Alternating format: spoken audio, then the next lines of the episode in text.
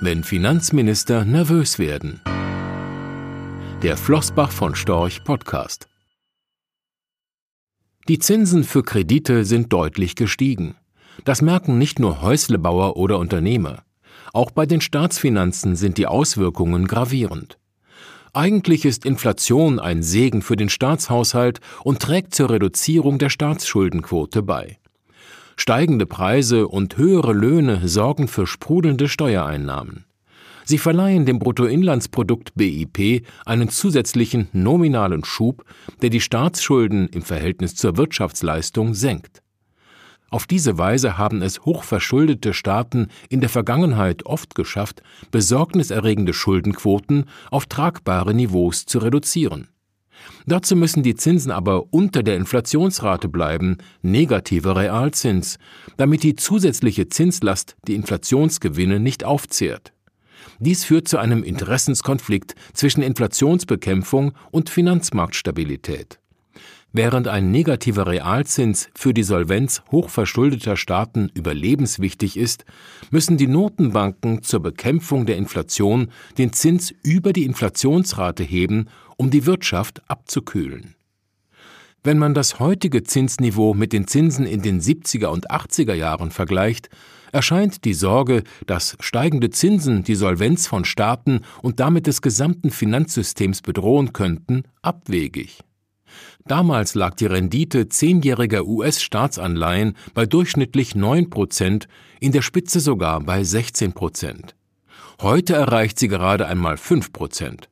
Das gleiche gilt für Bundesanleihen mit aktuell rund 3 Prozent Rendite gegenüber 8 bis 10 Prozent Anfang der 80er und 90er Jahre. Allerdings sind die Schuldenniveaus heute sehr viel höher. So betrug die Staatsschuldenquote der USA Anfang der 80er Jahre lediglich 31 Prozent des Bruttoinlandsprodukts BIP, heute sind es 122 Prozent. Jedes Prozent Zins belastet den Haushalt also heute viermal mehr als damals. In der Eurozone liegt die Staatsschuldenquote mit durchschnittlich 92 Prozent zwar niedriger als in den USA, allerdings mit großen und seit der Eurokrise stark gewachsenen Unterschieden zwischen den einzelnen Ländern.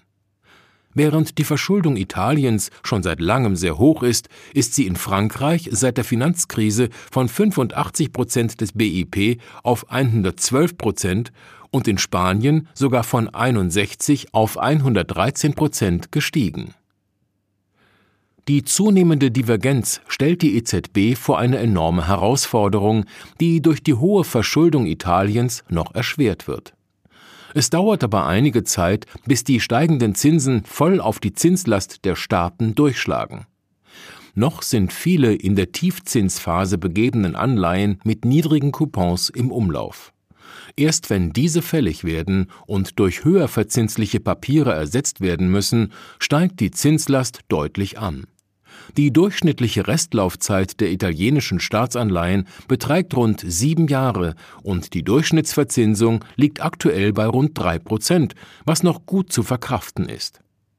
Für neu emittierte Staatsanleihen muss Italien je nach Laufzeit heute knapp vier bis etwas mehr als fünf Prozent Zins zahlen. Bei unverändertem Zinsniveau läge die Durchschnittsverzinsung der ausstehenden Anleihen in circa fünf Jahren bei etwa vier Prozent. Damit würden die Zinsausgaben bei unveränderter Staatsschuldenquote auf 5,8 Prozent des BIP oder knapp 20 Prozent der Zentralstaatseinnahmen steigen, was eine große Bürde für den italienischen Staatshaushalt wäre. Die EZB muss also auch die mit ihrer Anti-Inflationspolitik verbundenen Risiken für die Solvenz der hochverschuldeten Staaten bedenken. Deshalb dürfte sie mit Argusaugen das Renditeniveau in Italien und den Risikoaufschlag im Vergleich zu Bundesanleihen verfolgen, der bei zehnjährigen Staatsanleihen aktuell rund zwei Prozentpunkte beträgt. Eine deutliche Ausweitung der Renditedifferenz wäre ein erstes Warnsignal. Ernst würde es dann, wenn die Renditen italienischer Staatsanleihen deutlich steigen, während sie bei Bundesanleihen fallen. Dies würde eine Fluchtbewegung in den vermeintlich sicheren Bundesanleihehafen signalisieren.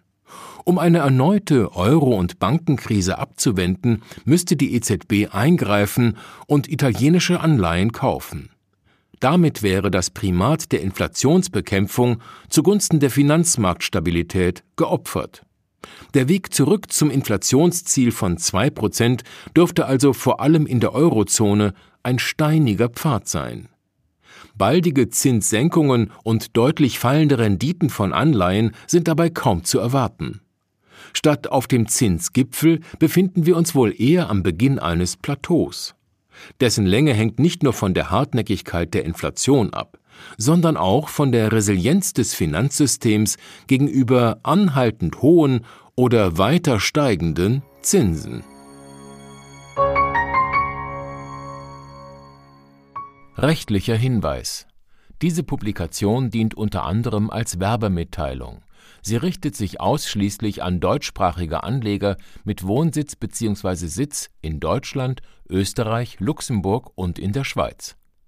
Die in dieser Veröffentlichung enthaltenen Informationen und zum Ausdruck gebrachten Meinungen geben die Einschätzungen von Flossbach von Storch zum Zeitpunkt der Veröffentlichung wieder und können sich jederzeit ohne vorherige Ankündigung ändern Angaben zu in die Zukunft gerichteten Aussagen spiegeln die Zukunftserwartung von Flossbach von Storch wider, können aber erheblich von den tatsächlichen Entwicklungen und Ergebnissen abweichen.